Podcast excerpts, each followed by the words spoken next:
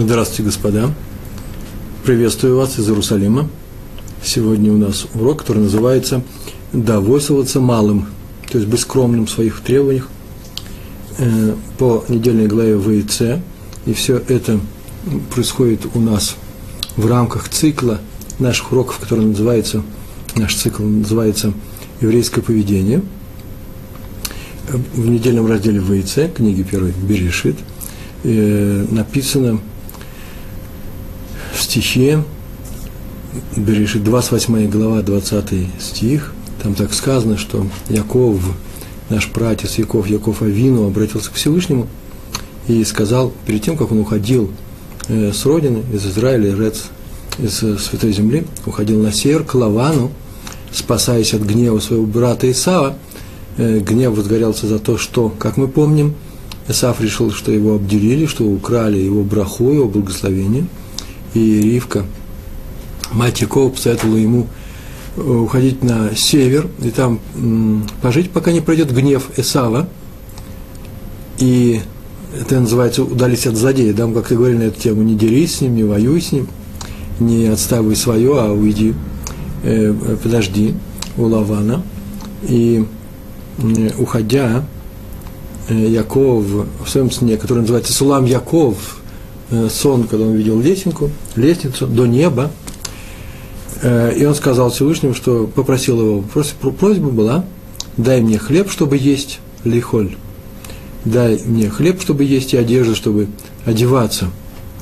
И многие спрашивают, э, задают вопрос, о чем здесь написано, потому что можно было бы написать «дай мне хлеб и одежду». Понятно, что хлеб едят, а одежду надевают на себя – Э, не надо пояснять, что я буду с этим делать.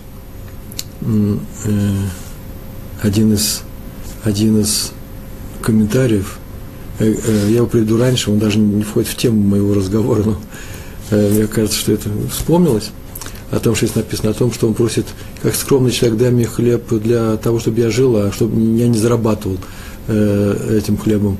То есть я не собираюсь быть зернопромышленником, хлеборовым, там, торговать булками – а одеждами одеваться, они собираются заниматься текстилем, становиться королем, там, э, э, Леви Штраус, э, королем джинсов и так далее, там, в мануфактуре зарабатывать. Одежду только чтобы одеваться. Так или иначе, все отмечают, что это очень скромные запросы были, и высказаны они были перед Всевышним, значит, Всевышний э, э, знал, он знает наши сердца, да, ход его вот, он знает э, о чем мы думаем, как мы о чем-то просим, и нужно это нам или не нужно. И отсюда мы видим, что Яков э, был очень скромный человек, но просил только то, что ему нужно. Вот на эту тему сегодня у нас и урок. Если вы скажете, что тема не актуальная в том плане, еще неоднократно скажете, вот вы видите, сегодня, в том плане, что, ну сейчас, вы что нам рассказываете историю о том, как можно пользоваться э, самым минимальным э, набором вещей, кушать кусочек хлеба. Ну, в нашем веке это не проходит, да, как мы сказали, не канает, да, не канает, э, то это не совсем так. Сейчас мы увидим, что здесь есть интересное очень следствие, что эта проблема касается и нас тоже. Так или иначе, о скромности этой просьбы от, э, э, э, говорят многие комментаторы. Я приведу здесь два или три примера. В э, Хувот Алевавод, э, посмотрите, там шар, который называется Абина, глава, которая называется Разумение. Не знаю, как по-русски это э, перевели, э, пятая глава – там Рабену Бахья, да, Бхия, Бахья, э, э, написал следующее, именно про эти слова. «Дай мне хлеб, чтобы есть, и одежду, чтобы одеваться». Это та просьба, которая обращается к Всевышнему праведник, настоящий праведник. «Дай мне только то», он пишет, что необходимо, без чего никак нельзя. Это я прошу. А вот если э, просить излишеств, э, того, что э, больше, чем тебе требуется, то ты приобретешь много забот. Так написано в книге Хувод Алевовод. Поэтому тот, кто боится Ашема, тот, кто боится Всевышнего, нет, скажу по-другому, тот, кто боится греха, не хочет согрешить, тот рад своей доли удовлетворяется малым. Вот это вот известные слова «рад своей доли» из перкия вот у нас, да? Кто такой богатый, тот, кто рад своей доли, то, что ему досталось, удовлетворяется малым – но если второй понятно, первый, что же рад своей, своей доле, то и сумасшедшие рады своей доле, он сидит, и хорошо ему все, он ничего больше не воспринимает. Об этом мы и поговорим. Так или иначе, э, праведник – это тот, кто не просит у Всевышнего ничего лишнего. Не просто не просит, он и не требует, он и не, не стремится к этому. Так отмечено в этой книжке. В этой книге Хуот Аливавод. И еще там так сказано. И еще сказал Якова Вавину, дай мне хлеб, чтобы есть, и одежду, чтобы одеваться. Так вот, он попросил меня, дай мне свойство уметь удовлетворяться малым и не искать в жизни того, что избыточно. Если вы серьезно учитесь и уже отметили э, особенность нашего отношения, человеческого отношения со Всевышним, заметили, что в принципе Всевышний не вмешивается во внутреннюю область человека, оставляя за ним право распоряжаться самим собой. А именно, человек не, э, Всевышний не, не собирается и не может, так в кавычках, да, не может сделать человека праведником, злодеем, никак этого он не будет делать. А здесь вдруг Яков Авину говорит, дай мне такое свойство, уметь пользоваться малым и хотеть малого, э, минимизировать свою жизнь. Получается, что Всевышний умеет это делать. Так вот ответ, умеет, и хочет, и поможет, и сделает, если человек его к себе впускает и просит его об этом. Между прочим, об этом многие наши молитвы. Помоги нам стать такими-то хорошими, мы перечисляем э, все свои э, желания, э, э, все свои представления о том, какими мы должны быть. И, и просим Всевышнего помочь, именно быть, сделать, помочь нам э, сделать самих себя добрыми, э, приветливыми э, и так далее. Помогать ближним своим. И просим, помоги нам сделать шуву. Шуву – это помоги нам вернуться к тебе. Это и называется, что он-то сделает это только с нашей просьбой. Вот о чем написал здесь э, Рабену э, э, Бахья. И еще он закончил свою фразу «Мир сделан Творцом настолько мудро, что излишне надо искать в этом мире, тратить на это силу, время, заниматься этим. Это отвлекает от праведности, и поэтому праведность имеет большую ценность в этом мире – там, где, чтобы быть праведником, нужно смотреть с собой, тратить на это силы, чтобы не увлечься э, ложными целями.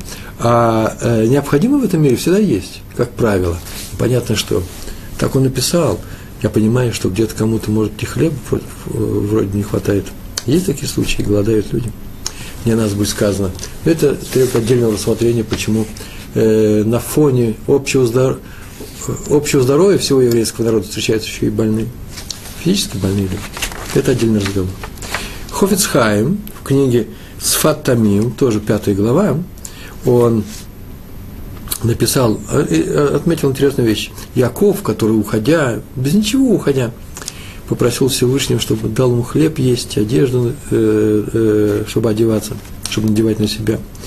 Он был ведь сыном Ицхака, нашего праотца Ицхака, который был богатым, настолько богатым, что отмечено, что он был богаче Авимелаха – Авимелах – это палестинский царь, э, Мелах Плештим. И откуда это э, известно? Это известно, даже Хафисхайм даже об этом не пишет, это все знают об этом. Если вы помните, когда жил Ицхак в стране Плештим, э, то завидовали ему плешти, э, филистимляне, да, тогдашние. И, э, а царю они не завидовали. Все получалось у э, Ицхака – и сеял он зерно у него, один к ста урожай был, одно зерно сто поспевали. Отсюда мы видим, царю они не получается, что он вообще жил богаче Авимелаха. И вот уходит сын его, сын богатого человека. И все равно сын богача просит хлеб только чтобы есть, а одежду только чтобы надевать на себя, не больше. Э, на самом деле, богачи ведут себя по-другому. Они едят много, как известно. Так написал Ховицхайм, наверное, имея перед собой э, примером тех богачей, которые были ему известно, едят много, говорят, а еще больше э, крошат, уходит э, со стола, выбрасывают. Человек все равно не съест больше, чем может, только понятно, что он съест, и будет ему еще плохо, лучше бы не ел. Э, бывает такое. Но э, э богачи живут по-другому. Они хотят хлеба, да еще вкусного хлеба, да еще в виде супер рогаликов, да еще в виде тортов, да еще так, чтобы Э, э, стол ломился, и все это осталось. Так написал Хофицхайм. Надевают одежду они тоже не просто так, они ее меняют каждый раз. Одно, для этого было очень странно, он говорит, идет к себе на, на биржу в одной одежде, а вечером идет там, я бы сказал, куда-то идет, показать себя, написал Хофицхайм, идет в другой одежде. Это много странно э, для него. Э, между прочим, а как, какая э, одежда на нас, на Хофицхайме была? Был на нем пиджак, я вам гарантирую. Про галстук не ручаюсь, на фотографии нет галстука, белая рубашка, гарантирую. Значит, э, тройка или двойка, по крайней мере, костюмная была. И ботинки, шляпа. Все. Ну, там еще что-то внизу, а все. И этот костюм был один. Может быть, второй костюм был на, на субботу. Бывают такие случаи, это нормально, если человек есть деньги. Возможно, он не бедствовал. Или у него уже, он торговал в лавке. Поэтому одежды много не надо, одежду нужно того только, чтобы носить э, в театр летний. Я пойду, если я пойду, я пойду в этой одежде. Мне нужно одежду носить. Как раз это легко. Это значит, что со всеми остальными пунктами у меня получается, как у праведников. Так сказал Хофицхайм. Смотрите, он был праведником настоящим, независимо от состояния. Он был сыном богатого человека. Он э, попросил только самое необходимое. А между прочим, зачем Яков э, объясняет, что нужно есть и э, одеваться? Понятно? Дай мне хлеба и одежду. Хлеба, чтобы есть, одежду, чтобы одеваться. Так ясно. Так вот, иногда у человека имеются хлеб и одежда. Есть она у него. А он не ест и не одевается, потому что болен.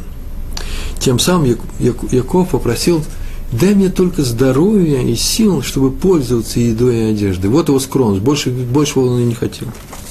Так или иначе мы все видим, что здесь разговор идет о скромности, о минимальных требованиях к материальной составляющей этого мира. Вот сегодня об этом поговорим.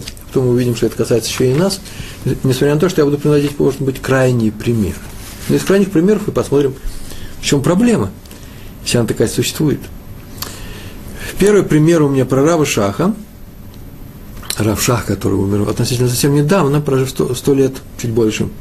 Э, он был именно настойчив в своей семье, может такое слово применить, в своей семье настойчив к тому, чтобы в семье жили очень, очень и очень скромно, я бы даже сказал, бедно. Несмотря Э, на то, какие деньги у них появляются, но жить нужно скромно. Любимая его присказка была такая. Вот я сейчас возьму и всю ее переведу. Я ее просто перевел и ее прочитаю. Он считал, что в жизни ничего не должно быть лишнего в материальном плане. На лишние нужны деньги. Ну, я бы добавил, между прочим, и на необходимые нужны деньги. Но он говорит, на лишние нужны деньги. А деньги на рынке не купишь. Это уже пошла его поговорка личная. То есть э, деньги легко достичь нельзя. Если у тебя есть деньги, можно любую вещь можно купить, да, э, но деньги, деньги не купишь. Деньги надо с ними что-то делать.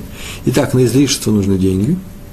Деньги на рынке не купишь. Надо много времени, чтобы их достать, деньги. А время – это жизнь. А жизнь – это Тора.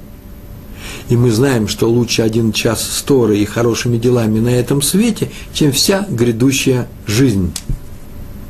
Получается, что люди меняют сотни листов Талмуда, которые могли бы выучить, на удовольствие и украшение. Все, поговорка кончилась вам. И он ее приводил несколько раз. Каждый раз, когда он, так он говорил, каждый раз, когда я вижу что-то излишнее, я смотрел, сколько же листов Талмуда сюда человек вложил, вместо того, чтобы выучить, он потратил свою жизнь на то, чтобы это приобрести. Э, пример простой – Тогда жили люди очень бедно. Э, и перед войной Второй мировой, сразу после нее, даже занавесок на окнах не было. В браке сейчас во многих домах просто нет занавесок, потому что так принят такой стиль жизни, не потому что нет денег. Это сейчас занавески на окнах не считаются излишеством, наоборот, они нас закрывают от нескромного взгляда, по крайней мере. Это важная вещь, занавеска. Но, а, вот интересный закон. Нам нужны занавески на окнах? Ну, для уюта, наверное, нужны, да? Э, чтобы на нас не смотрели с улицы. Кто виноват из, из пары? Одна, э, э, человек сидит дома, и на нее кто-то посмотрел. Или тот, который на улице заглядывает в окна. Тот, который сидит дома, он может не закрываться, у него нет обязанности закрыться. То есть он не боится с глаза, айнара, это вещь такая. Тоже можно целый урок провести на эту тему. У меня сейчас часть статьи на эту тему вышла в, в интернете где-то в двух словах, Айнара – это не что иное, как кто-то сделал какую-то хорошую вещь, или какая-то удача у него была, а кто-то ему позавидовал. Ну, позавидовал, позавидовал. Все говорят, ну, это очень плохо. На всех уроках вам скажут, что это очень плохо, Айнара – плохой глаз. А тут есть очень интересное правило, которое почему-то не всеми упоминается. Поскольку человек позавидовал, почему позавидовал-то? Ему плохо от того, что кому-то хорошо. Кто сделал это плохо? тот, кто показал, как ему хорошо. Он думал, сейчас с ними разделит всю радость, радость, друзья, приятели. А кто-то позавидовал. Не в силу того, что он плохой человек, но просто у него тяжелая полоса в жизни идет. Так получилось, что ему тяжело. Его на работу не взять, сейчас кого-то возьмут. И он где-то внутри там себя ведь неорганизованно как-то упустил эту мысль и подумал, о, как жалко, вы взяли на работу. Вот за то, что... А есть такое правило, очень простое. Если один человек является инициатором боли у другого человека, совершенно независимо, сознательно он это делает или несознательно, э, делает ли он это намеренно или даже не заметил, делает это с хорошим намерением или с плохим, абсолютно все равно. Него будет спрошено. Так мир устроен. Если ты сделал другому больно, тебя будет спрошено. И примеров мне много. Я привел уже три примера, по-моему – про Рава Баннета я в прошлый раз рассказывал, которого похоронили э, не в том месте, где он, э, где он собирался, где он хотел, не на своем фамильном кладбище, месте на кладбище э, в городе, в городе Никельс, э, Никельсбурге. На прошлой лекции рассказывали эту тему. Только из-за того, что он доставил боль человеку своим решением. А как он может ее не доставить, эту боль? Этому человеку так, такого решения – это, э, это суд. Так вот, закон очень простой. Сделал больно другому человеку, с тебя будет спрошено. Я не говорю, что тебя будет, ты будешь наказан. Э, вчера я э, на сайте Толдотру в блогах привел еще две истории. Одна из них про Пнину и, и, и Хану. У одной были дети, у другой не, были, не было. И второй пример про Раби, который тоже был у меня на уроке, по-моему, про Рава Архуми, который опоздал, просто не пришел домой, его жена ждала, и заплакала она. Муж не пришел из вовремя домой, и он тоже был наказан. Наказан относительно, просто это огонь. Огонь, который жжет э, человека э, за то, что он жжет или сжигает, за то, что он сделал плохо другому человеку. И поэтому, если ты показал другому, как ты живешь хорошо, а он позавидовал, о, ты попал в огонь. Не показывай, не торопись. Это не значит, что нужно быть скрытным – не для этого. Мы поговорили о занавесках, ну, два слова поговорили на тему тоже. И придя домой однажды в один дом, Равшах увидел, что богатые занавески висят на окнах. Он посмотрел и начал что-то считать. Э, нарочно, он такой актер был, и его сказали, что ты делаешь? Что вы делаете? Он сказал, смотри, а сколько листов Гемара висит тут у вас на окнах? Сколько листов Талмуда висит у вас на окнах? Такая история была. С этой историей зачин, это очень важно. Переходим ко второй истории, про раби Хискеля Аврамского, который на самом деле рассказал историю, да нет, про себя рассказывал, э, историю такую, он в возрасте 17 лет, это было в 1903 году, прибыл поступать в Ешиву города Навардак, это э, новогородок в Литве. Там его принимал глава Ешивы раби Йосиф Юзл. На самом деле его звали все э, э, э, Кадош, так его звали, святой дедушка – но он был уже в возрасте, все в возрасте как-то бывает, но почему-то остались свидетельства как раз их пожилых лет. Он был полный праведник, и нужно было пройти какое-то собеседование и показать, что ты знаешь, и он приехал, его принял, принял Раф, э, Раби Юс, Йосиф Юзел, ну, Саба, дедушка, Саба, принял его себя дома, и он удивился, когда он пришел, что это был совсем пустой дом. Там не было, он написал даже, толком ни, одной цел, ни одного целого стула не было. Сидел на каких-то табуретках и э, дал дрошу, дал какое-то свое толкование Торы, отдел, э, э, отдела Торы. И так понравилось э, Сабе, дедушке, что он сказал, ой, какой великий, а мальчик 17 лет был, какой великий пришел к нам знаток Торы. Надо устроить праздник, пир, нужно его поприветствовать тем, что к нам пришел такой человек. Угостим его сладким чаем. И сказал своему внуку, внучок, иди сразу сбегай в лавку напротив и одолжи там, денег у них не было, одолжи там один кубик сахара. И тот побежал туда, принес сахар, и его угасили сладким чаем. Я не думаю, что жили они на самом деле здорово нуждаясь. Это, наверное, такой принцип жизни был. Если появлялись деньги, они вносили свою ешиву, помогали бедным. Они умели довольствоваться малым. Об этом эта история. И э, я, надо сказать, никого вообще, в принципе, сейчас и не собираюсь, и не призываю вообще жить таким же образом. Особенно те, кто только что вернулся к Торе. Потому что это трудно, это практически невозможно отказаться от всего. Как это можно сделать? Например, в районе живут очень скромно. Э, я в свое время был у Рава Фишера за цаль э, приехал, это был первый район, который я пришел, с Равом Ицхаком Вайсом э, из э, Равенского суда Иерусалима. Пришли, и мы сели, маленькая очередь была, своим личным вопросом, я как новоприбывший, и зашел к нему домой, и там у них было две комнаты, нет, две комнаты в квартире, он с женой там жил. Это была одна комната, сделанная буквой «Г». Просто тут вот кровать помещается, а тут стол стоит.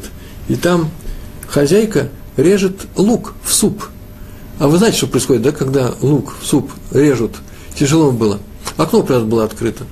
Но окно было, лучше было закрыть, потому что была страшная жара. Это не привыкшая, это было лето.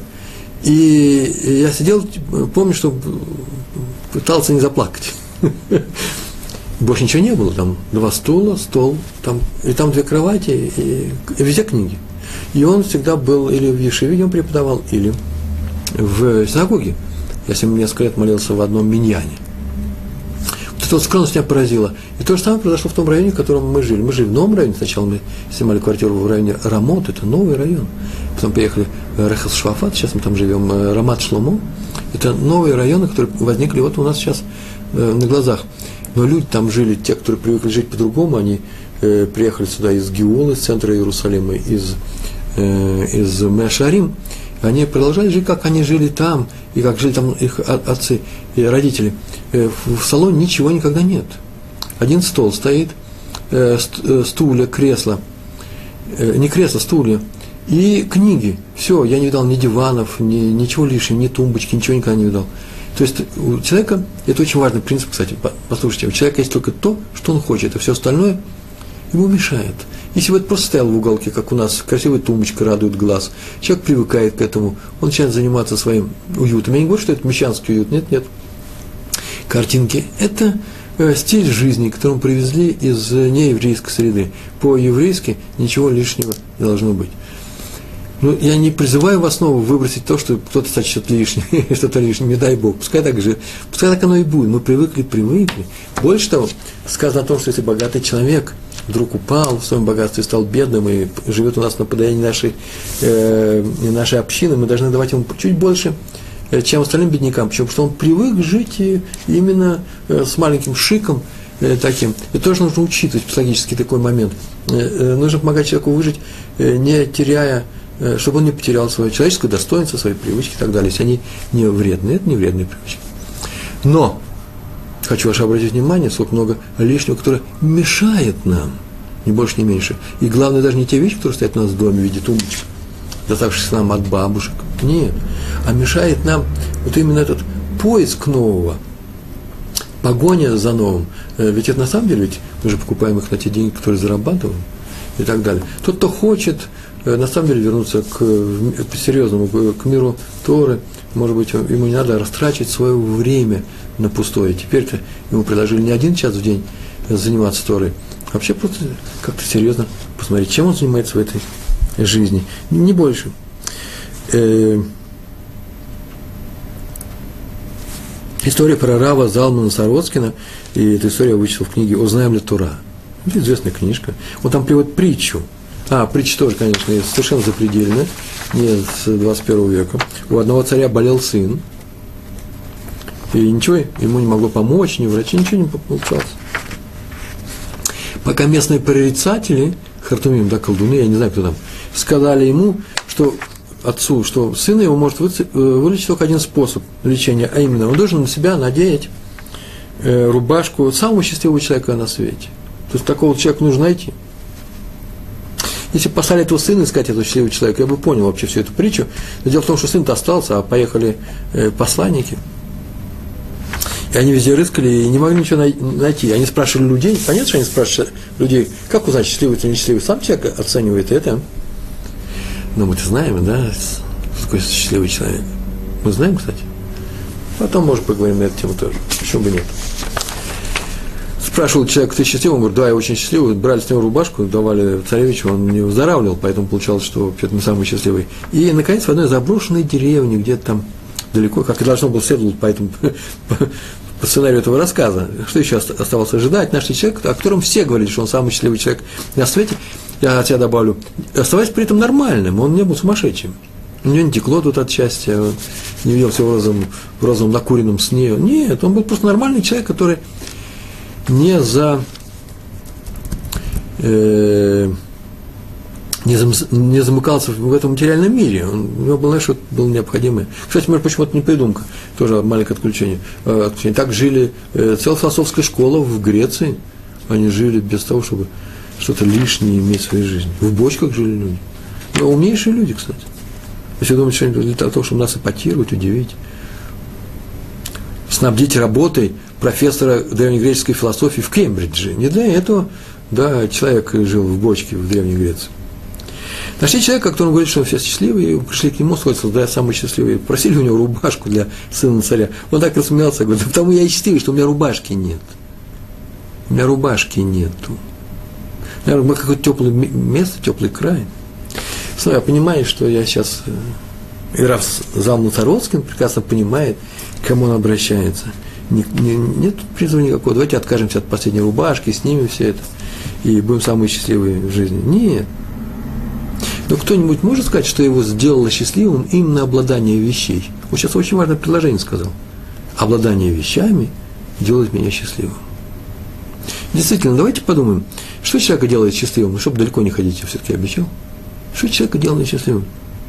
Ну, я могу перечислить несколько пунктов. Если я ошибусь, вы можете приписать мне, я соглашусь. Люди, его окружающие. Если уж есть у человека счастье, то именно в людях, которые его окружают. Или окружали раньше. Работа, которой он занят. Творчество, которому он себя посвятил. Любовь, которая его согревает. Его любовь к, к определенному человеку. Один нашел свою любовь к детям, своих другой вообще к детям, другой э, к жене, Люби, любови много. Главное, любовь, она его греет. Общение с окружающими людьми. Просто общение, он, может быть, не, не совсем каждому бросается на шею. Я тут недавно ехал просто с одним русскоговорящим евреем из России, он шофер. Он там был чуть ли не профессор, а всем говорит, как хорошо мне, я сам себе хозяин. Это его личная специфика, отсюда мы ничего не собираемся учить. Он говорит, мне очень нравится разговаривать с людьми. У него иврит очень хороший. Ему нравятся люди, оказывается. Есть такие люди тоже. Э, это делает его счастливым. Или работа, как говорили, э, общение с природой, ну, главным образом с людьми. Все это их радует. Радуют дети, внуки, природа, хобби у человека. Вы все перечислили? А теперь скажите, что в этом есть в этом списке обладание вещами? Я назвал это. Если вы можете приписать, сказать, о, да, хорошо. Хорошо, человек, который имеет большие деньги, купить третью яхту, 300 метров длиной и четвертую футбольную команду. Я не думаю, что ему доставляет это удовольствие, ему доставляет, наверное, удовольствие игра, которая, в которой играют эти люди, или общение с друзьями, э, с которыми он ездит на этих яхтах, ну, по крайней мере, не сами вещи. Вещь сама по себе мертва, она не может стать человеку радость. Момент коллекционеров, которые собирают что-то, и они им очень хорошо. А некоторые люди коллекционируют деньги, да, как в трагедии у Пушкина, помните, да? Хорошо человеку, когда он просто смотрит на это золото, кушать не будет, умрет. Этот момент мы убираем, потому что мы говорим о нормальных людях, мы не говорим о сумасшедших. Многие хотят много денег, да, прям так говорю, хочу, говорят, хочу много денег, чтобы обладать большими возможностями. Но мало кто скажет, в принципе, если он в своем уме, что ему нужно много вещей. Ради самих себя, ради вещей. Я, наверное, думаю, что если у него будет много вещей, он просто пойдет продать, чтобы иметь много денег. Но вот именно вещи с вещами сложно. Не надо иметь лишнего. Об этом было сказано в этой притче. У человека не было даже рубашки. А может, она у него была, ему все равно была. А сегодня одна, завтра другая. Все равно ему. Он не замечал это. Только не смотрите на это, как на сумасшедших. Рав Дискин, главный раввин Иерусалима. Когда он прибыл в Иерусалим, первый раз получил свой рабанут, равенство, ему прочиталось, полагалось по договору, главным раввином Иерусалима, большая квартира – а он жил в маленькой квартире, как он туда въехал, так он там и жил. Две крохотных комнаты. Это в э, старом городе, в Иерусалиме. И обходился минимум, э, минимумом э, мебели. И к нему приходили люди, удивлялись, ну, многие там живут, но главный раввин, уважаемый человек, приехал в делегации из-за рубежа, наверное, это были американцы. Откуда я начал, что он американец? Потому что приезжал много делегаций из-за рубежа, да, из Венгрии, из Румынии и так далее. Но никто же вопрос не задаст. Только американцы могут спросить, ой, Рэбе, а почему так бедно живете? Они так вопросы не задали. Поэтому, скажу, американцы. Хороший народ, кстати. Американские евреи. И они спросили, почему вы так живете? Он открыл окно в сторону храма и горы и показывает в сторону, там, где стоял храм, и слова, словами Талмуда отвечает, рабу пристало жить, как его хозяин. Интересное выражение, да? Это означает, но не больше. Не может раб жить лучше, чем хозяин. Это про еврейского раба. Сегодня не тема, а мы уже много говорим лишнего про Айнарама говорили, сейчас еврейский раб пошел. В двух словах скажу, что еврейский раб в еврейской семье, так написано в Торе, и в, Вавил, э, Вавилонском Талмуде, э, в Талмуде написано, что он должен быть, не должен быть на правах э, какого-то третьесортного человека. Если есть одна подушка в доме, отдают ее рабу. И вот эти слова обязательно вам скажут на любом, на любом уроке, если вы будете проходить про еврейского раба. Но в Талмуде написано, все равно раб не должен жить лучше, чем хозяин. Ну, показывает на храмовую гору, говорит, у меня большая квартира, посмотрите, где у нас храм, в каком состоянии находится храмовая гора. Я должен жить в большой квартире. Это был ответ Рава Дискина. А они его спросили, они же не простые люди, что же они ушли, такой маленький рассказик нам оставили. Нужен рассказ большой. Они его спросили, ну разве это не оскорбляет Тору? Когда мудрец, первый раввин, первый раввин, Рав Гадоль, да, Рав Гадоль, Израиль жит в таких условиях. И он ответил, а, во-первых, кто вам сказал, что я первый раввин? По званию, почему, как вы определяете? Так или иначе, может быть, я и мудрец, но одной мудростью я аж точно могу похвалиться. Ту маленькую мудрость, которую я все-таки достиг, она мне говорит, что я должен благодарить небо за то, что нет во мне желания жить в большой квартире. Вот это моя мудрость. Вот это на этом рассказ со всеми удобствами. На этом кончается этот рассказ. Ну да, конечно, тяжело отказаться от всего, а я не призываю. А вот американцы, которых сейчас назвал, было целое поколение, среди них был как раз самые зачинщики, это были евреи. Это в конце 60-х годов, 67-68 год, как пошли поколение хиппи. Вы знаете, как хиппи жили, да? Вообще приезжали сюда молодежные организации, им все равно было. Люди, состоятельные люди. Не потому, что они, как сейчас называется, Ой, забыл, извините, понтируют, понты кидают. А то, что они просто делают, видишь, какие они богатые. Нет, что они бедные. Специально они показывают. Нет, нет, нет. Они естественно живут. Американцы вообще очень естественный народ. Американские евреи тоже. Э, будучи богатыми людьми, все равно было, э, э, в каких джинсах они ходят. Ну, наверное, потому что они не, не, не пожили в советской нищете, где джинсы да, больше, чем зарплата. Талмуд э, в трактате Тамид, 62, 62 лист, 60, 32 лист, вторая страница, там есть рассказ про Александра Македонского, он мне показался интересным. Там это сказка, да, там написано, что Александр Макдон, э, Македонский дошел до Африки. Там написано место, которое называется Африки. Это она Африки. Так или иначе дошел до Африки, завоевывая все страны на своем пути и вышел к городу, где жили одни, одни женщины. Там они жили. И он собрался с ними воевать, потому что он вообще не умел не воевать. Он идет и воюет. Но сначала он связался с ними, как всегда делал, через посыльных, он послал туда делегацию и предлагал им или воевать, или сдаться. Тогда они ответили этой делегации. И свои прислали, что вообще-то и в том, и в другом, если он будет с ним воевать. Если он проиграет, он позор. Если он победит, тоже никакой чести не будет такому завоевателю. Женщина победит, победила. А если он, они э, э, э, признают сдачу, то тоже, ну что же, что за повелитель такой? Лучше бы он оставил их в покое, потому что все не сделает ему честь воевать с женщиной. И он согласился, он сказал мудро. Э, и он решил уходить оттуда и попросил только хлеба поесть. Так сказал, хлеб, как и Яков Авину, хлеба поесть. Они ему прислали хлеба из золота. Несколько таких, э, как называется, буханок золотого хлеба. Он, понятно, что сказал, что я-то вас просил поесть. Я же не просто так просил, хлеба поесть я просил. Вас что, едят хлеб из золота? На что они ему сказали, нет, у нас не едят хлеб из золота. Так в Талмуде написано. Но ты так далеко шел из, от своего дома, воюй со всеми, захватывай их. Что мы подумали? Простого хлеба ты что, не мог поесть дома? Значит, ты пошел через весь мир, на весь мир с войной, оставив простой хлеб дома, значит, получается, что тебе не нужен простой хлеб. Ты, наверное, что-то другое хочешь. Кто из-за простого хлеба будет так далеко уходить от дома? Вот мы тебе принесли золотой хлеб, ешь. Так написано в Талмуде. Нам нужен золотой хлеб. Ну, такая история. Талмуд приводит со всеми вытекающими отсюда э, выводами. А вот Шламу Амелах, э, так написано в книге Мишлей, притчи царя Соломона, э, 30 глава, 8, 8 стих, там так написано. Так он обращается, Шлома Амелах, там очень много от первого лица обращения к Всевышнему. «Не дай мне быть богатым или бедным». Дальше, правда, идет объяснение, сейчас, может быть, другие объяснения приведу.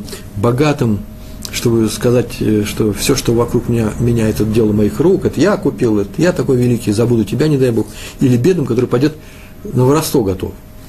Э, ну, так или иначе, Шломо Гамелах, царь Соломон, сказал, что обе ситуации опасны, мне не нужно, дай мне среднее. Я хочу быть ни богатым, ни бедным, ни нищим. Потому богатый может возгордиться. Вот о чем пишется в комментарии. Ну, так оно и есть.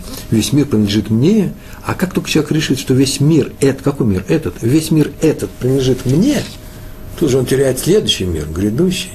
Ты сам сказал об этом, у тебя мысли были такие. И из-за чего он теряет? Из-за гордости, из-за пренебрежения людьми.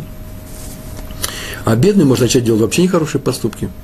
Какие хорошие поступки? Ну, в самом Мишле написано воровать. А вот комментаторы пишут, заискивать перед людьми, чтобы получить хлеба. Заискивать, угождать. Это очень хорошо. Обманывать, может быть. Что-то делать такое, что потому что они зависят от людей. А зависимость приводит к чему? Как любое э, зависимость, свойство зависимости, к тому, что человек начинает э, использовать других людей, притворяться, просить, добиваться и прочие вещи. На это пишет Майрам Шиф, знаменитейший ученый, талмудист, в конце трактата Хулин. Извините. Он написал, ну вот отсюда мы видим, что оба состояния одинаково плохие, необычайно плохие. Про богатого написано, просто известно, это в Талмуде написано в многих книгах. Что такое богатый человек? Получил сотню, хочет две. Он недоволен. Получил сотню и доволен. Нет. Получил сотню, хочет вторую. Хочет две. Что хочет? Получить две, или чтобы две у него было. То есть ему вечно не хватает. Причем, чем больше он получает, тем больше ему не хватает. Потому что получил две, захотел четыре. То есть его нехватка растет со временем и по, по ходу того, что он получает что-то. Но и бедняку многое не хватает. Богатому не хватает то, что он хочет получить. Смотрите, что такое богатый человек делает? Работающий на бирже или бизнесмен, он хочет еще больше. И ничего не сделаешь, это неплохое качество. Просто так устроен человек, других богатых не бывает. Если он играет на бирже. Или большой бизнесмен. Или большой фабрикант. Э, нужно увеличить товарооборот, надо увеличивать рекламу своей фирмы, надо завоевывать рынки. Завоевывать рынок нужно, иначе нам с женой не, не, нечего кушать. Э, и расстройство большое. Вот сейчас кризис был, да? У человека был 9 миллионов, стало 4. Четыре с половиной. Большое расстройство. Просто повод для самоубийства. Четыре с половиной миллиона. Э, я сейчас смеюсь, и вы, наверное, улыбаетесь. Могли бы улыбнуться, если слушали меня серьезно. А ведь это на самом деле, это же про нас вся история. И мы были бы такие же, и мы бы то же самое делали на их месте. Так устроен человек. И вот пишет Майрам Шиев, что и тому другому не хватает. Оба они в одинаковой ситуации, им не хватает. Тут, кстати, лежит, а поэтому я не хочу быть в такой ситуации. Мишли написал, Шломо попросил, царь Шломо, я не хочу быть в такой ситуации, ко мне что-то не хватает. Дай мне хлеба есть, больше ничего не хочу. Не хочу побираться и не хочу обладать излишками. Э, здесь лежит, кстати, разгадка еще одного вопроса. Ведь сказано, помните, я намеком сказал уже, когда человек, вот новая вещь, когда человек умирает, так написано, у него написано, когда человек умирает, у него половина желаний не реализовались даже половины желаний, тех, которые у него возникли в его жизни. Почему? Ведь мы сейчас говорили, если есть сотня, он хочет две, то сотня-то уже есть. Значит, половина все-таки реализовалась? Нет, отвечает Майрам Шиф на это. Нет. Если у него одна сотня есть, он хочет две, получается, что у него есть только треть от того, чего он, чем он хочет обладать. Третью он уже обладает. Поэтому, умирая, он может сказать, что хотел больше, чем имел. Это такое правило тава, желание, страсть, обладание. Э, у нас желание больше, чем э, больше, чем в два раза того, чем мы обладаем. Даже самых богатых. Тем не менее, все равно у меня такое ощущение, я только чувствую, такой флюид исходит от этой камеры, что там вы сидите, улыбаетесь. Если вообще дожили со мной до, до этой минуты, дожили в смысле смотрите этот, этот урок, и говорите, ну кто же от денег откажет, откажется? А я знаком со многими людьми, которые, возвращаясь к Торе, отказались от своей работы, от, своих, от своей профессии, согласились жить скромно, без больших доходов, на самый минимум, лишь бы учить Тору, и лишь бы их дети жили в Торе. Оказывается, это для нас тоже актуально, это непростая вещь. Раф Авраам Райн, основатель Шивы Хафицхайм в Кварсабе, он пишет в своей книге о тяжелой ситуации, которая однажды сложилась в Кварсабе, и не было денег, и несколько месяцев не было денег, много, чуть ли не полгода. Раввины получали меньше трети своей зарплаты обычно. И так-то маленькие деньги, так-то тяжело вертеться на такие деньги. Это было в 50-е годы. И, ну, такая ситуация была тяжелая. Раби Арон Иуда Леб Штейнман, о котором как-то я и писал в статью в своем блоге, ему сейчас почти сто лет. Э, он, кстати, между прочим, болеет, нужно молиться за его выздоровление. Э, ему сто лет, говорят. Э, много историй есть. В блог посмотрите статью, так называется, о Раве э, Штейнмане. Когда пришли большие деньги, наконец какой-то, как называется, спонсор, Торем, да, спонсор из-за границы дал деньги, то Рафрайн, руководитель, вернул всю свою задолженность и пришел к Раву Штейнману сказать, чтобы он взял эти деньги, и тот сказал, что деньги он не хочет брать, отказывается. Почему? Потому что деньги за время, за деньги за время, которое уже прошло, мы же выжили. Я получаю деньги за то, чтобы жить в то время, как я их получаю с Божьей помощью мы выжили, теперь нам деньги эти не полагаются. Ну, пошел крябиться на жене Равина, она э, за, э, умерла, э, Раф, э, давно уже умер, Раф Штейнман, он вдовец. И она сказала то же самое, прям те же аргументы. Он спросил, как вы вообще выжили эти несколько месяцев, эти полгода? На что вы жили? Она сказала, что все время так получилось чудо, Всевышний, слава Богу, э, так сделал, что все время на рынке были дешевые баклажаны, много и дешевые, и хорошего качества. И вот мой муж посоветовался с людьми, знающими, и они сказали, что это баклажан, это чуть ли не единственный овощ, который при добавлении разных э, специй умеет менять свой вкус. Поэтому мы варили его э, всю неделю, э, ели баклажаны, а на субботу у нас был чолнт из баклажанов, курица из баклажанов, так она сказала – э, суп из баклажанов и даже компот из баклажанов. Это несложно сделать. Немножко сахара в это варево добавлю. Э, я от себя добавлю Рафштейнман. Это не просто так, это все знают, что именно после этой истории получил болезнь желудка, почему? Потому что в большом количестве баклажаны, оказывается, кушать нельзя. И никому ничего не болело, вот э, с животом он до 100 лет вот так вот мучается. Э, Причем есть и другая версия ответа, но из-за болезни Рава Штеймана сказали, что, скорее всего, баклажанная версия проходит. А вторая версия тоже интересная. Его спросили, каким образом ты выжил? Вы выжили всей семьей, ведь надо хоть что-то покупать, какие-то продукты, но нельзя же ни на что не жить. Он вывел их во двор и говорит, видите, этот сад, пардес, какой пардес? Вот в дворе стоит одно дерево апельсиновое. Ему вот апельсиновое дерево, это оно есть пардес. А на нем ни одного апельсина. Он правильно говорит, ни одного апельсина, мы всех съели. Вот мы на это и выжили. Такая у него была ошибка. Э, я сейчас еще приведу несколько фактов из э, просто наша тема, из жизни Рава Штеймана, из сегодняшней жизни, чтобы он жил до 120 лет. Э, просто посмотрите, как скромно живет человек наш, в наше время. Все удивляются, никто не верит. У Рава нет дома телефона, и со всеми он разговаривает лично. Самым прямым образом к нему приходишь, может любой, между прочим, к нему приехать, это небольшая очередь, в Осике, в браке, это рано утром нужно приехать, и поговоришь с секретарем, и тут же подаешь к нему, и он тут же решает этот вопрос. В маленькой квартире Бней брак он живет с кем-нибудь из своих правнуков, он очень старый человек, кто-нибудь с ним живет, и посвящает свое время только, только учится и молится, а еще и преподает. Учеба, молитва, преподавание. Он и сейчас преподает. Спит он трижды в день по полтора часа. Нормально. Раньше спал два раза по полтора часа. Еще несколько лет назад мало кто видел вообще, ну как несколько лет назад, вот я видел человека, который учил, учился, 10 лет назад из Ешивы, э, ушел оттуда. Он говорит, вообще ни разу никто не видел Рава Штейна спящим в любое время, окно горит, и он сидит, вот он сидит. Он никогда не спит. Молился он с рассветом. Во время молитвы он и сейчас молится с рассветом, обязательно стоит, даже когда молитву повторяет Шлих Цибур, э, э, Хазан. Он тоже стоит. Э, ест три раза в день. Утром немного каши, так был до его болезни, по крайней мере. Кто-то мне сказал, что немножко сейчас больше. Немного каши кушать, несколько ложек. Днем несколько ложек э, пюре картофельного, прям несколько ложек, не тарелку. Вечером выпивать стакан горячей воды и несколько капель меда, все. Больше ничего не ест. Никогда э, никакого хлеба в будни он не ест, только в субботу нужный хлеб, он кизает, кизает как маслина, да, размер нужный в каждую из трапез. Никаких пирогов и печенья ни разу в жизни не ел, и однажды кому-то сказал, кто сказал, вы хоть раз попробовали, как кофе-то по... Кофе, вы знаете вкус? Он говорит, запах знаю, а вкус ни разу не пробовал. То есть, э, никаких излишеств в своей жизни, он просто с самого детства отказался, но он был, наверное, в особой семье. А обычно сидит на табуретке без спинки, э, на столе без спинки, подлокотников. Вообще его принцип такой, никаких удовольствий в жизни. Почему? Тора.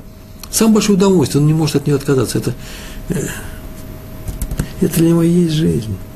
Недаром принес течение такую поговорку, я ее выписал тоже. То время, которое вы тратите на сон в течение суток, Раф тратит на сон в течение месяца. Ну, поговорка такая. То, что вы едите за один день, Раф съедает в течение года.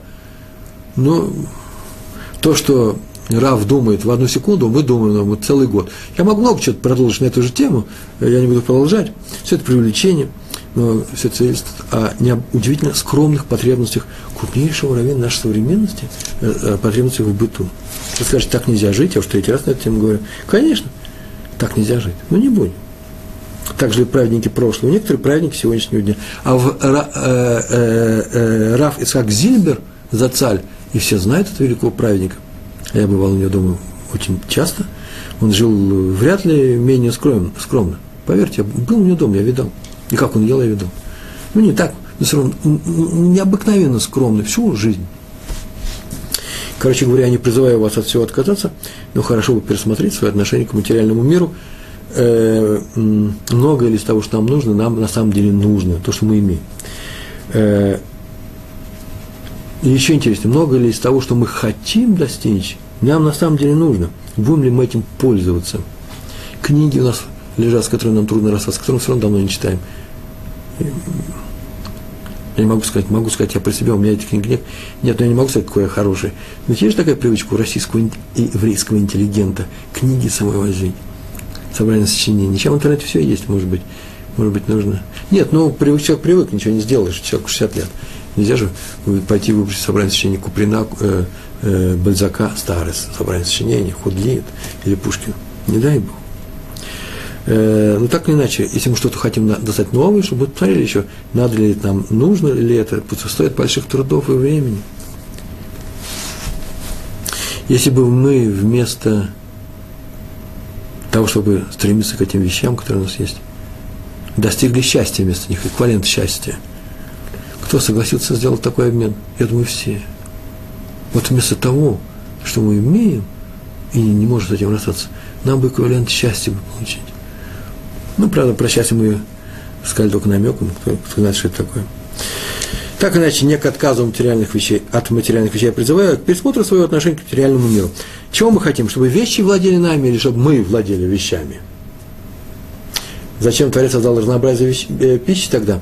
А Творец не создавал разнообразие пищи, Творец создал разнообразие мира, а пищу даем мы.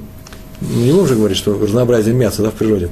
Человек создал, Творец создал вообще разнообразие – чтобы могли выбирать. Чтобы мы могли выбирать. Сейчас только не спрашивайте меня, зачем человек вообще создал такая вещь, как соблазн. Почему он вообще создал наркотики? А э, много чего может делать. Однажды одна Матрона, э, интересная женщина, такая богатая, э, римская, спросила еврейских мудрецов Рабиакиву, а зачем Всевышний создал солнце, если есть, э, теперь есть солнцепоклонники, он сам раз, э, множит идолопоклонство, разнообразие. Вот есть такие поклонники разнообразия. Зачем он создал это? Затем создал, чтобы мы имели право выбрать правильный путь и отказаться от многого другого. Он хочет, чтобы мы обладали свободой воли. Я думаю, это один из первых вопросов. Да, Сергей? Э, так вот, что мы хотим, чтобы вещи управляли нами, или мы были в, раб, э, в рабстве у вещей, да, или чтобы мы не были в рабстве у вещей. Если второе, второе, чтобы мы Э, не были в рабстве вещей, чтобы мы управляли этим миром, э, то вообще-то надо, чтобы вещей было поменьше. Вы знаете, чем меньше отряд, которым я командую, то тем лучше. Так всегда, он мобильный, а как большой отряд, как бы бунта на корабле у нас не было, не дай бог. Раф Илья Голупян пишет о том, как Раф Ильязар Шулевец, глава Ешивы, Ешива Ломжа, такой польский город, известный, рассказ, рассказывал о Хафицхайме. Ему нужен был э, Ильязару Шулевицу, руководителю Ешивы в Ломже, нужен был духовный наставник в. Там есть глава Ешива, а есть еще э, Мажги Хрухани. Это э, духовный наставник. Все знают, что такое Мажги Хрухани, все знали, это часто мы забыли. И когда евреи бросились в гражданскую войну или на стороне э, большевиков воевать, они тут же ввели должность при командире, должность комиссара. Вот это не что иное, как Мажги Хрухани. Человек, который отвечает за общее состояние э, состояние духа в нашей Ишиве и так далее. Так или иначе, Хофицхайм дал ему совет обратиться к такому, назвал его фамилию, показал его, подвели. Все знали, кто это такой, известный человек, решили его пригласить, и уже почти договор составили с ним. Пригласить, что договор, устно договариваются. Но еще ничего не было решено, но наступили праздники, и посреди праздничной недели, наверное, Песах или Сукот, праздничная неделя, Хулямуэд, да, э, в праздник, который не сам праздник, а в эти полупраздничные дни от Хофицхайм приходит письмо, написанное вот вчера – и все знали вообще-то, в это вообще обычно не пишут, Хофицхайм будет писать письмо, значит, наверное, это очень важно и очень срочно. И открыли и прочитали. И он там написал, что Хофицхайм написал, что он отказывается от своей рекомендации, не надо его вызывать. Ну, его не, не надо приглашать на роль Машгих Рухани, духовного наставника. Ну, взяли кого-то другого, э, почему, э, может быть, еще не взяли и начинали выяснять, может быть, не такая уж и страшная причина, потому что нельзя спросить, почему ты нам его не советуешь. Получается Лашон Гора. Вы понимаете, да? Не по делу. Ну, нет пользы в таком сообщении. Не взяли, нельзя. Почему не взяли? Вот делайте, что хотите, я сообщил вот что не надо. Чтобы не было, чтобы не было наговора на человека. Так иначе они спросили его, потому что все еще, наверное, место не было занято. И тот сказал, что вообще-то, вы знаете, этот человек вдруг на днях необыкновенно проникновенно стал жаловаться на свое материальное неблагополучие. И вот я решил, так сказал Хольцхайм, он решил, что человек обеспокоенный о, своем материальном, о своей материальности вряд ли подходит на роль духовности, на роль духовного наставника. Поэтому его не надо брать. Я, кстати, когда прочитал этот рассказ, э, несколько лет назад, спросил, же пошел своих, у, своих учеников, раввинов, спросил, разве это честно? У человека нет денег, он жалуется, он же не просто пришел к Хавицкайму пожаловаться. Наверное, он его просил какой-то должности. Ты известный ученый, талмудист, у него нет денег, почему же его не взять на работу? А теперь написано, что его не взяли на работу, не жестоко ли это? И мне ответили, да нет же, написано, что его не взяли на работу наставником – но где написано, что его не взяли на другую работу? Нет оснований думать, что Хофиц Хаим не побеспокоился о том, о нем э, и дал ему работу. Иначе зачем он приходил Хофиц Хаиму жаловаться на свое положение? Так что с этим тоже все в порядке. Нам осталось с вами ровно 7 минут. Э, Рафаль Ханан Вассерман. А тоже очень интересная личность, мой любимый персонаж, если так можно говорить о крупных раввинах. Э, нашей недавней истории. У него замечательные книги, у него замечательные... Это люди, Каждый факт их биографии – это просто целая история, по ним можно учиться. Рафаэль Ханон, Вассерман считал, что деньги вообще обуза. Вот вы могли спросить, вот Сергей спрашивает, зачем Творец создал своеобразие пищи тогда? Он не так, и сейчас он создал разнообразие, он продолжает создавать разнообразие. А Рафаэль Ханон все спросил, зачем вообще создал деньги? Это же обуза, это же то, что человека совращает с пути. Не, он ничего не спрашивал, он прекрасно все знал, но он смотрел на деньги как на обузу. Он считал, что их вообще-то, когда они приходят, не надо из них делать зла, э, зло, да, не надо из них делать, не надо ждать, когда они испортятся. Надо их тратить. Они нужны для чего-то, нужно их тратить. Раздай бедным. Завтра будут новые. Это отца добавил эту фразу. То есть деньги нужно тратить по назначению. Так он считает. А вот если вы сейчас подумали, ну, наверное, это рассказ Рав, э, Эльханан Серман Зацаль был просто беззаботным транжиром или просто сумасшедшим, ну, с нами жить, с нами в Калифорнии он пожил бы, да, где деньги не просто так достаются. Большие деньги, большой уровень жизни, чтобы заработать нужны тяжелые деньги. А он рассказывает про Вассермана, Рава Вассермана. Нет, он не был ни сумасшедшим, ни беззаботным транжиром. Он, между прочим, признак сумасшествия по Талмуду. Знаете, какой признак? Когда человек не понимает цену деньгам. Вообще не понимает ее. Тогда он свободен от заповедей. И именно на деньгах проверяет его. Так вот, Рав Вассерман ездил в Америку, для того, чтобы тяжело доставать там деньги на свою ешиву. Он прекрасно понимал цену деньгам. Я однажды вернулся с деньгами и погиб в восьмом форте вместе с Ешивой. Это такая отдельная история, я уже несколько раз рассказывал, его, его друг, величайший раввин современности Раф Файнштейн, э, Мойша Файнштейн уговаривал не ехать в самое пекло войны, сейчас война начнется, э, ты погибнешь, он сказал, погибну, не погибну, я не могу оставить свою Ешиву, я пойду, если умирать, то своими мальчиками. Он приехал и э, их всех расстреляли. Он приехал перед войной. Как он пробрался вообще из Америки в Литву? То есть вообще человек был необыкновенный. Так вот, к нему пришел Аврех и пожаловался, что собрался жениться. И ему обещали приданное, большое довольно-таки, за невесту. Вы знаете, да, приданное это. Не дуня называется по-еврейски. вообще проблема, непростая проблема. У тех, у кого есть взрослые э, девушки на выдане, э, должны обеспечить, э, обеспечить это это не Дуним. О чем писал Рамба М, потому что самое тяжелое в жизни Он ничего более тяжелого, он состоятельный человек был, он был первый еврей вообще. Был сам, сам богатый еврей в Египте, при султане, там, кто там не был. Он сказал, больше проблемы я еще не видел. Не в том, чтобы выбрать кого-то. Вообще это проблема в выдании э, девушки замуж. В частности, например, собрать эти деньги. А у него не него украли, у этого Авреха. У него или у родителей, до свадьбы, перед свадьбой украли.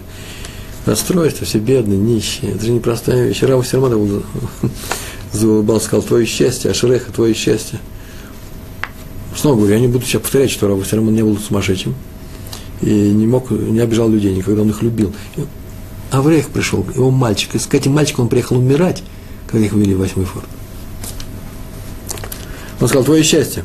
И сказал такую фразу. Она записана. Знаю случай, когда человек получил большие деньги. Ну, по наследству, или не, не до него, вот как ты. Получил большие деньги. И пошел, что деньги? Деньги. Скушать их сразу нельзя, с ними нужно делать. Деньги делают деньги. И он пошел играть на бирже. В конце концов, забыл весь изученный им Талмуд. Ну, Тор не оставил, наверное, раньше не оставляли Тор. Но Талмуд он оставил. Все годы на смарку прошли. Он мог учиться, просто учиться и всю жизнь потом соблюдать и заниматься чем, чем там заниматься, какой у него бизнес. Человек учился в Ершиве, умнейший человек, пошел играть на бирже. А то захватывают без, без, без остатка. Почему? Потому что деньги, новые деньги идут. Идет на тебя амазонка денег. Нужно однажды эту путину остановить, человеку трудно отказаться. Я, мои слова, они все лишние. Такой у вас учитель достался, да. Так или иначе, играл человек на бирже, и Талмуд он оставил. В результате остался без Торы, без денег, почему все проиграл. Рано или поздно человек с деньгами остается без денег, если они, они, они на него свалились. Нет, есть у нас целые династии, передают деньги, отдельные случаи. А вот большинство вот людям Торы, не просто так.